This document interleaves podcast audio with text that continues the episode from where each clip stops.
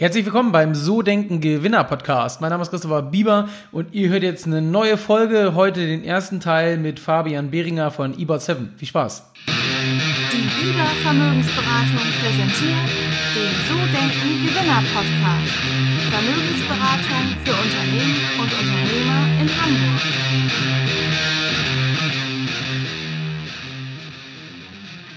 Herzlich willkommen beim So Denken Gewinner Podcast. Mein Name ist Christopher Bieber und heute sind wir wieder bei einem Interview. Heute mit einem Menschen, der sich auch entschlossen hat, sich selbstständig zu machen, sein eigenes Startup zu gründen, mittlerweile über 65 Mitarbeiter beschäftigt und ich begrüße ganz herzlich äh, bei mir den Gründer von eBot7, Fabian Behringer. Fabian, schön, dass du da bist. Servus, ja, freut mich dabei zu sein. Vielen Dank. Man hört schon, du kommst eher aus den südlichen Regionen, ähm, sitzt es, glaube ich, in München von eurer Firma. Und ähm, ja, eBot 7, der eine oder andere mag das kennen. Ich habe auch gesehen, ihr habt den einen oder anderen sehr großen Kunden dabei, der vielleicht schon mit eurem Produkt Erfahrung gemacht hat. Aber für diejenigen, die jetzt, ähm, denen jetzt äh, das Unternehmen oder den du nicht sagst, vielleicht magst du mal ein bisschen was über dich und über das Unternehmen erzählen, was ihr genau macht und ähm, wie du vielleicht zu der Idee gekommen bist. Ja, sehr gerne. Also du hast es schon richtig erkannt. Ähm, wir kommen aus München, aus Bayern. Wir Gründer sind auch alle Bayern. ähm, genau, uns haben aber die Wege quasi ja auch in andere Länder und, und Regionen Deutschlands natürlich äh, vielseitig ja, verschlagen. Ähm, wir haben eBot 7 2016 gegründet. Ähm, mein Mitgründer Xaver und ich ähm, sind hier in München zur Schule gegangen, ähm, in Pullach, für die Zuhörer, die das kennen. Ähm, genau, und dann haben sich, also seit der fünften Klasse kennen wir uns und dann haben sich, ähm, als wir in der achten Klasse waren, also ungefähr so mit, mit 14 rum, also mit 14 Jahren, haben sich unsere Wege getrennt. Der Xaver ist dann nach Italien gezogen, ich bin mit meinen Eltern nach England, nach London. Und dann haben wir uns immer so, ja, ich würde sagen, bei den Klassikern getroffen, wie im Oktoberfest, wenn, ich, wenn wir mal beide in München waren, zufällig. Und ähm, ja, und habe dann quasi mich dazu entschlossen, in Maastricht zu studieren, ähm, nachdem ich in der Vergangenheit schon viele Projekte gemacht hatte, aber habe gesagt, so einen Bachelor zu machen ist gar nicht so schlecht in Wirtschaft. Ähm, bin dann nach Maastricht gegangen, ähm, weil eben da das Studium auf Englisch war und ich ähm, ja selber ja lange Zeit in London auch gewohnt hatte und dann wollte ich eben auf Englisch studieren. Und witzigerweise hat der Xaver sich dann auch entschieden, nach Maastricht zu gehen und so haben sich die Wege dann wieder gekreuzt und als wir dann in Maastricht waren, haben wir ja, haben wir eigentlich sehr viel darüber gesprochen, was wir in der Vergangenheit gemacht hatten und gleichzeitig auch gesagt und da, uns dafür entschieden eben, dass wir unsere Zeit quasi nutzen wollen, ähm, an was zu arbeiten, was einerseits natürlich sehr innovativ ist, auf der anderen Seite aber auch einen großen Impact hat. Und ja, wie es dann der Zufall so wollte, haben wir ähm, relativ schnell eben online gesehen, dass das Thema Bots oder KI natürlich auch sehr stark im Kommen ist und wir fanden das extrem spannend und haben dann eigentlich direkt die Firma gegründet und ähm, ja, und jetzt machen wir eben als eBot 7 ähm, ja, künstliche Intelligenz für den Kundenservice oder Bots für den Kundenservice, für die Kundenkommunikation. Das heißt, wir automatisieren Serviceanfragen auf diversen Kanälen. Also es kann auf der Website sein, es kann in den Social-Media-Kanälen sein, es kann Voice sein um, sage ich mal, einerseits Antworten und Prozesse zu vollautomatisieren und Kosten zu sparen und auf der anderen Seite eben Service-Mitarbeiter mit solchen sogenannten KI-basierten Antwortvorschlägen zu unterstützen, effizienter arbeiten zu können. Und da schaffen wir es eben eigentlich in meiner Meinung nach mit das wichtigste Gut der Welt wieder frei zu schaufeln und zwar Zeit, sowohl für die Endnutzer, die quasi schneller Antworten bekommen, ähm, weil sie nicht in Hotlines warten müssen und auf der anderen Seite ähm, ja eben fürs Unternehmen, die dann ja sage ich mal, nicht mehr jede wiederkehrende Anfrage manuell beantworten müssen. Und ja, und dadurch ja, sparen wir natürlich viel Zeit, aber auch sehr viel Kosten bei Unternehmen.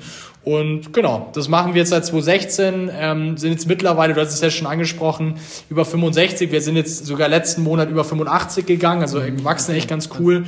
Und ähm, ja, haben Büros in äh, München nach wie vor, London, Paris, Amsterdam und planen auch nächstes Jahr jetzt in die USA zu gehen. Genau. Okay, aber schwerpunktmäßig aus Deutschland raus gestartet und dann auch in Deutschland aktiv als erstes oder seid ihr direkt ähm, in andere Länder gegangen? Nee, also wir waren definitiv in Deutschland ähm, zuerst aktiv. Ähm, der Markt ist auch extrem spannend. Also ich meine, Deutschland, die Wirtschaft, wir, wir haben so viele spannende Unternehmen hier. Ähm, und da haben wir gesagt, klar, du, du kannst doch nicht direkt am Anfang alles machen. Und haben wir dann gesagt, München ist ein super Standort, auch wegen den Unis, ähm, sehr kompetente Leute, die man hier haben kann ähm, die, mit denen man eben dann so eine Firma nach oben zieht. Und ähm, genau, haben uns dann entschlossen, erstmal in Deutschland zu machen und sind eigentlich ab seit letztem Jahr ungefähr erst richtig international aktiv. Genau. Okay, ich würde gerne ein bisschen mehr noch über dich erfahren. Du hast ja erzählt, mhm. 2016 gegründet, im Prinzip mehr oder weniger direkt nach der Uni. Das heißt, du warst nie als Angestellter tätig oder gab es da auch mal eine Zeit? Ähm, ich, das ist eigentlich eine gute Frage. Ich war doch, ich war als Angestellter tätig und es, ich, es war auch spannend. Also ich will nicht sagen, dass es schlecht ist, überhaupt nicht sogar. Man lernt extrem viel. Nur für mich persönlich war einfach der Weg ins Unternehmerische viel spannender. Ähm, ich habe in der, in der Vergangenheit viele so Marketingbereichen gearbeitet, ähm, also sehr viel Online-Marketing, ähm, dann auch im Vertrieb, in Sales und so weiter, habe aber parallel immer Projekte gehabt, also von irgendwie Marketingprojekte selbst gesteuert, ähm, Eventorganisation, ähm, hatte zwischenzeitlich auch mal eine Firma, wo wir Kuchen, also langhalb, also langhaltbar, aber sage ich mal ökologisch hergestellte Kuchen im Glas ähm, vertrieben haben ähm, und habe in der Vergangenheit sehr viel mit Musik auch gemacht, ähm, sowohl für die Werbemusik als aber auch selber, sage ich mal, Musik produziert und dann veröffentlicht auf Labels wie Universal Music, ähm, Armada ähm, und dann auch mit, sage ich mal, so ja Musikern wie Tiesto, Armin van Buren und so weiter ähm, Projekte gemacht. Also das war echt ganz cool und ja, und eigentlich würde ich sagen, es war immer so eine Selbstständigkeit schon da, seit ich 14 war. Ähm, ja, und jetzt eben, eBot 7 ist jetzt mither natürlich ähm, ja, das größte Projekt, würde ich jetzt mal sagen. Die größte Firma. Okay, Fabian, wir waren gerade bei dir, ähm, Thema Angestelltenverhältnis und Unternehmertum. Und mhm. ähm, vielleicht da nochmal kurz die Nachfrage zu. Ähm, du hast ja erzählt, du warst mal ganz, ganz kurz sozusagen in diesem Angestelltenverhältnis. Ähm, ja. Warum ging es dann ins Unternehmertum? Warum bist du nicht da geblieben? Ähm, ich, ich, ich weiß auch nicht, es ist schwierig zu beschreiben, aber ich hatte schon immer, immer dieses Bauchgefühl, selber Dinge umsetzen zu wollen. Also es war für mich immer, ich, ich muss ehrlich gestehen, immer als ich im Angestelltenverhältnis war, habe ich tatsächlich von meinen Managern oder Managerinnen sehr viel gelernt. Also ich habe da wirklich auch extrem viel mitgenommen. Ähm, aber trotzdem war es jeden Tag so, das hatte wirklich nichts mit den Unternehmen zu tun, dass ich immer das Gefühl hatte, selber was machen zu müssen. Ähm, also es hat sich einfach innerlich falsch angefühlt. Ich weiß gar nicht, wie man das in Worte fassen soll. Und immer wenn ich selber Projekte gemacht habe, ähm, dann hatte ich irgendwie das Gefühl, das macht riesig Spaß, wie so ein Hobby quasi. Und ähm, ja, und dann hat sich das einfach immer dadurch ergeben, dass eigentlich ich selber mich immer in die Richtung Selbstständigkeit gesteuert habe. Ähm, ja, und ich, ich hatte das große Glück, dass ich auch in einem Umfeld immer war, was sehr offen war. Also, sage ich mal, sehr, sehr, wie soll ich sagen, open-minded, würde man sagen. Ähm, und mich niemand in die Ecke gedrängt hat und gesagt hat, du musst in deinem Leben X machen oder du musst in deinem Leben Y machen, sondern mir wurde immer die Freiheit gegeben, zum Glück, das machen zu können, ähm, was ich wollte, also im Positiven natürlich. Mhm. Ja, und ich, dadurch hat sich das, glaube ich, so entwickelt. Und wenn man dann mit den richtigen Leuten zusammen ist, merkt, da gibt es eine Opportunity. Und das ist ja gerade auch das, das Reizende daran, solche, solche, sag ich mal, Opportunities zu sehen und dann zu merken, okay, wenn man jetzt hier richtig Gas gibt, dann kann man wirklich was Großartiges schaffen. Und ähm, ja, deswegen bin ich da so rein. Und ich kann mir auch, um ehrlich zu sein, nicht vorstellen, es nicht zu tun. Ähm, also auch im Angestelltenverhältnis damals, was jetzt, sage ich mal, eher Praktika waren und so weiter, ähm, war, war, man hat schon extrem viel gelernt und ich würde jetzt nicht sagen, dass ich es nicht kann unter keinen Umständen, aber das Unternehmerische hat mich schon immer so in diese Unternehmerrichtung reingetrieben und ähm, genau, da, so bin ich dann quasi hier gelandet. Aber bist du familiär vorgeprägt? Also hast du irgendwie Eltern, Geschwister, die selbstständig sind oder wirklich aus einer reinen Angestelltenfamilie? Nee, also in meiner Familie sind schon auch einige Leute selbstständig. Also so ist es nicht. Ähm, das ist kunterbunt gemischt, würde ich sagen. Und wie gesagt, also mein familiäres Umfeld war immer sehr offen und die haben mir immer gesagt, hey, du musst das machen, wo dein Herz für brennt. Und ähm, das habe ich dann quasi gemacht. Ähm, genau, und so, so kam es dann.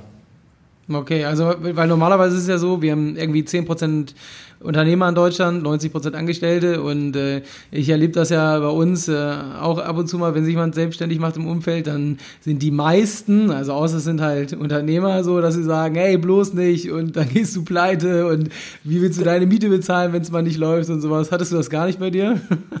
Nee, also ich, ich würde schon sagen, dass meine, meine Eltern immer, sag ich mal, gesagt haben, okay, du musst schon, also mein, mein, gerade mein Vater hat mir schon immer beigebracht, den Fokus richtig zu setzen. Also er hat mich schon auf die richtige Bahn immer gelenkt und gesagt, hey, wenn du ein Unternehmen machst, du musst halt gucken, wo du bleibst. Also ähm, im Sinne von, ihr müsst halt irgendwie Umsätze generieren und so weiter.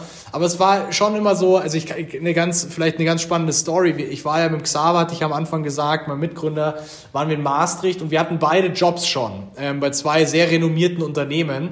Und normalerweise sind die Eltern, bei, ich, ich schätze jetzt mal bei vielen Leuten so, die Uni ist fast vorbei, man hat einen Job und jetzt sollte, jetzt endlich sind die Kinder selbstständig in Anf also nicht selbstständig im selbstständigen Verhältnis, sondern selbstständig, die verdienen ja eigenes Geld endlich und, und sind mehr aus der Tasche raus und erwarten wahrscheinlich nicht diesen Anruf, der sagt, hey, also nachdem die Uni durch ist, nachdem man dann den Job hat und sagt, hey, wir haben gerade hier so eine Opportunity, wir können nicht bei diesen Firmen anfangen, wir müssen diese, diese Jobs absagen, weil wir einfach jetzt da Gas geben müssen. Und ähm, ich glaube, und das muss man, oder rechne ich meine Eltern sehr stark an, ähm, dass sie genau in dem Moment eben nicht gesagt haben, hey, nee, das geht gar nicht, du musst jetzt da, zieh doch jetzt erstmal diesen Job durch, sondern so komplettes Verständnis dafür hatten. Witzigerweise die Leute aus diesem Job auch, die habe ich auch natürlich angerufen und gesagt, hey, ich kann bei euch doch nicht starten. Ähm, und die haben auch volles Verständnis gehabt und das ist natürlich schon sehr wichtig ähm, oder beziehungsweise hilfreich, wenn man in die Selbstständigkeit geht. Ähm, ja, und ich glaube, wenn man, wenn man dann den Willen hat, ähm, ja, dann, dann muss man halt einfach Gas geben. Und das hilft dann aber auch schon zu sagen, und das haben wir auch bei eBot 7 gemacht, direkt zu gucken, wo, wo kann ich Revenues generieren, selbst wenn mein Produkt noch nicht fertig ist. Weil man natürlich schon sagt, okay, ich brauche natürlich ein bisschen Geld, um zu überleben. Mhm. Ähm, ja, und genau, so sind wir, so sind wir dann da reingestartet. Ähm, ich habe gesehen, ihr habt ja jetzt letztes Jahr noch eine große ähm, Runde gedreht, habt nochmal 5,5 Millionen ähm, Kapital eingesammelt und seid ja auch gerade extrem auf Wachstumskurs. Aber mich würde nochmal so der Anfang interessieren. 2016 im Prinzip ja, das sind ja gerade mal vier Jahre, in denen ihr jetzt auf, du hast eben gesagt, über 85 Mitarbeiter gewachsen seid. Ähm, ja. Wie war denn der Start so? Ich meine, man läuft ja nicht einfach los und sagt, hey, ich habe hier eine Idee, Chatbot, gab es ja vorher wahrscheinlich auch schon und ähm, her mit der Kohle, wir wollen mal was starten. Wie habt ihr das gemacht?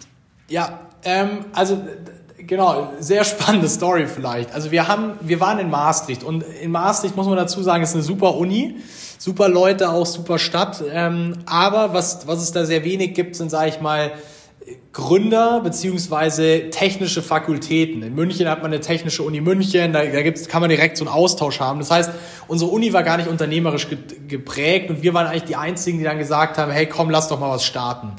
Ähm, dann gucken ja die Leute schräg an und sagen, hä, warum gehst du nicht äh, zu, als, als Angestellter, sag ich mal, zur Beratung oder ins Investmentbanking oder ähnliches, was eben die meisten dort machen. Und wir haben gesagt, nee, wir machen das. Und da, da ist es natürlich dann schon so gewesen, dass wir auch ja, sehr viel Gegenwind bekommen haben, weil man ist dann nicht mehr auf den Events von Freunden und so weiter, weil man halt wirklich die ganze Zeit arbeitet. Und wie wir reingegangen sind, war eigentlich so, ähm, da es eben sehr wenig technische, sag ich mal, Leute gab, wir haben ein ähm, sogenanntes Netzwerk gegründet, eBot Finder hieß das. Und das haben wir bei Product Hunt. Das ist ja so ein Blog aus Amerika, wo man wo die Leute aus aller Welt ihre neuesten, äh, sag ich mal, Lösungen und, und äh, Startups quasi posten.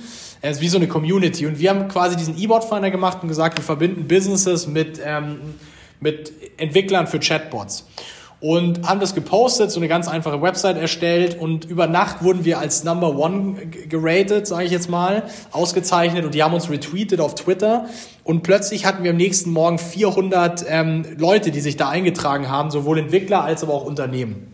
Und was wir dann gemacht haben, und da haben wir dann schon gesagt, einfach mal rein und gucken, was passiert. Wir haben alle angerufen, haben mit denen länger geredet, haben gefragt, wie macht ihr das so, was sucht ihr denn, was sind die Pain Points, also ganz viele Fragen einfach gestellt und uns selber so ein Bild verschaffen, wie dieser Markt tickt.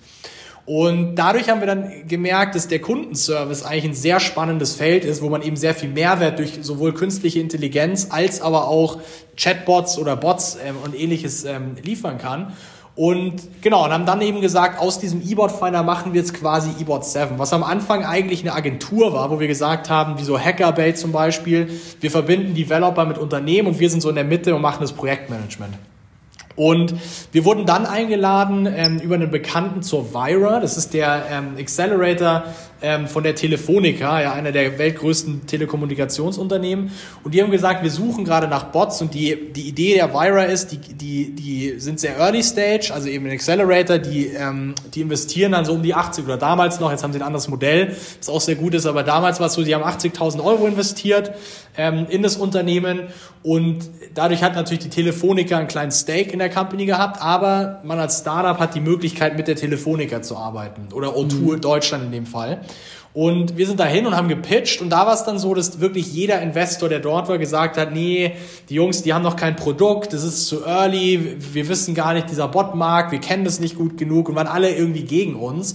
Und da gab es eben dann diesen einen Geschäftsführer von der Vira, ähm, der gesagt hatte, die Jungs, ich, ich glaube an die, die ziehen es durch. Und der hat dann uns eben eine E-Mail geschrieben und meinte, hey, super Pitch heute.